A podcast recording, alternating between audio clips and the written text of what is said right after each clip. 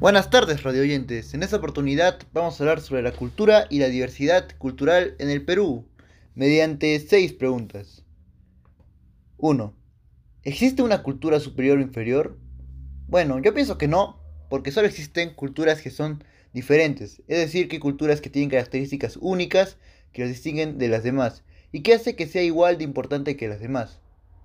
En otras palabras, cada cultura es única por sus características. Segunda pregunta, ¿por qué es necesario conocer nuestras tradiciones? Yo pienso que es necesario porque de esta manera uno se puede sentir identificados e integrados a una comunidad. Y ahora, ¿por qué es necesario preservarlas? Bueno, es muy importante preservarlas para que se pueda transmitir de generación en generación y se pueda saber de esas tradiciones en el futuro. Tercera pregunta. ¿Qué es el patrimonio cultural? El patrimonio cultural son todas las expresiones culturales de una sociedad, es decir, el legado cultural que recibimos del pasado, y este puede ser material como monumentos, pinturas o inmaterial como leyendas. En el caso del material, un monumento sería o un lugar sería por ejemplo Machu Picchu. Bueno, y ahora, ¿por qué es necesario preservarlas? Es muy recontra importante preservarlas porque es como una herencia que nos dejaron nuestros antepasados y que es fruto de nuestra historia en común o de distintas culturas y que en un futuro también se lo dejaremos a las siguientes generaciones. Cuarta pregunta. ¿Crees que es positivo que nuestro país sea tan diverso? Yo pienso que sí, porque de esa manera y como consecuencia de ello hemos sido ricos en cultura, ya que tenemos muchas culturas y esto se manifiesta por ejemplo con Machu Picchu, que es una de las siete maravillas del mundo.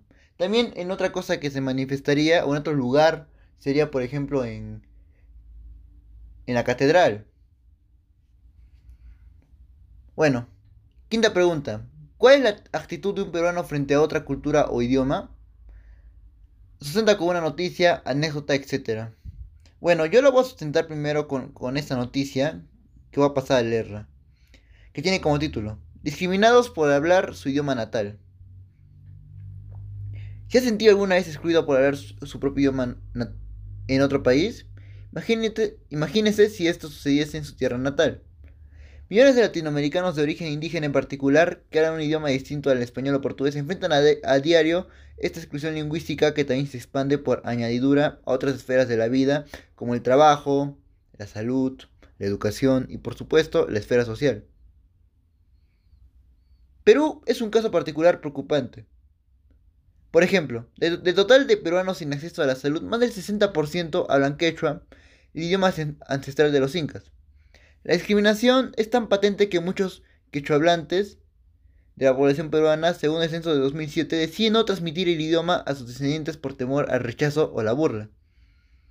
Desde niño, bueno, ese es un...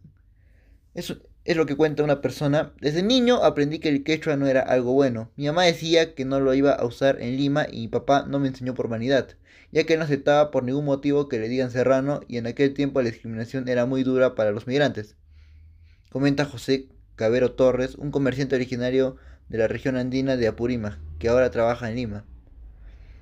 Afirma que aunque gran parte de su familia sabe el idioma, ni él ni sus primos aprendieron a hablarlo o a escribirlo. Cuando llegamos a Lima, la presión social, la discriminación y la propia necesidad de los que conocían el idioma jugaron un rol muy importante en contra de los que queríamos conocer más del quechua. Él afirmó. Tal es la vergüenza que produciría el hablar quechua que según la UNESCO, el idioma ha sido declarado vulnerable, incluso en algunas zonas del país en peligro de extinción, a pesar de ser considerado una de las lenguas oficiales de Perú. Algunos refuerzos se vienen realizando para recuperar esta lengua. Bueno, y ahora contestando a la pregunta, ¿cuál es la actitud de un peruano frente a otra cultura o idioma? Bueno, de acuerdo a esta noticia, en el caso de los idiomas originarios como el quechua o el aymara, es una actitud negativa. ¿Por qué? Porque, por ejemplo, a los que hablan quechua o aymara los discriminan en las ciudades. Y tanto afecta esa discriminación de que hay padres que no les enseñan a sus hijos por temor a que sufran esta. Y como resultado de esto, eh, este idioma se está comenzando a perder, eh, está en peligro de extinción, como dijo en, en la noticia. Ahora vamos a ir a la, sexta interrogante. Investiga sobre una lengua, danza, tradición, costumbre del Perú que sea desconocida. Es decir, que no se sepa mucho de esto. Yo en este caso voy a hablar de un idioma, que es el Cocomatupi, que este es de, es de Loreto y es hablado por aproximadamente 2.000 personas acá en el Perú y lamentablemente esta lengua está en peligro de extinción. Bueno, el grupo étnico Cocoma se estima que está formado por unos 15.000 individuos. Eso sería en, una zona fronteriza con Brasil. Pero acá en el Perú solo hay 2.000 hablantes, que son de Cocama, Cocamilla. Y la mayor parte de los hablantes es trilingüe, porque además pueden hablar portugués y español, siendo muy pocos monolingües en muchos otros grupos étnicos existen hablantes de Cocama. Por ejemplo, en, Colombia se estima que existen hablantes de Cocama dentro de una veintena de grupos étnicos diferentes del Bajo Putumayo. Es decir, que lamentablemente em, el Perú tiene un montón de lenguas, pero ya están comenzando a perder o, están, o están comenzando a hacerse desconocidas, que ya que casi nadie conoce esos nombres. Bueno, espero que les haya gustado y nos veremos en una próxima.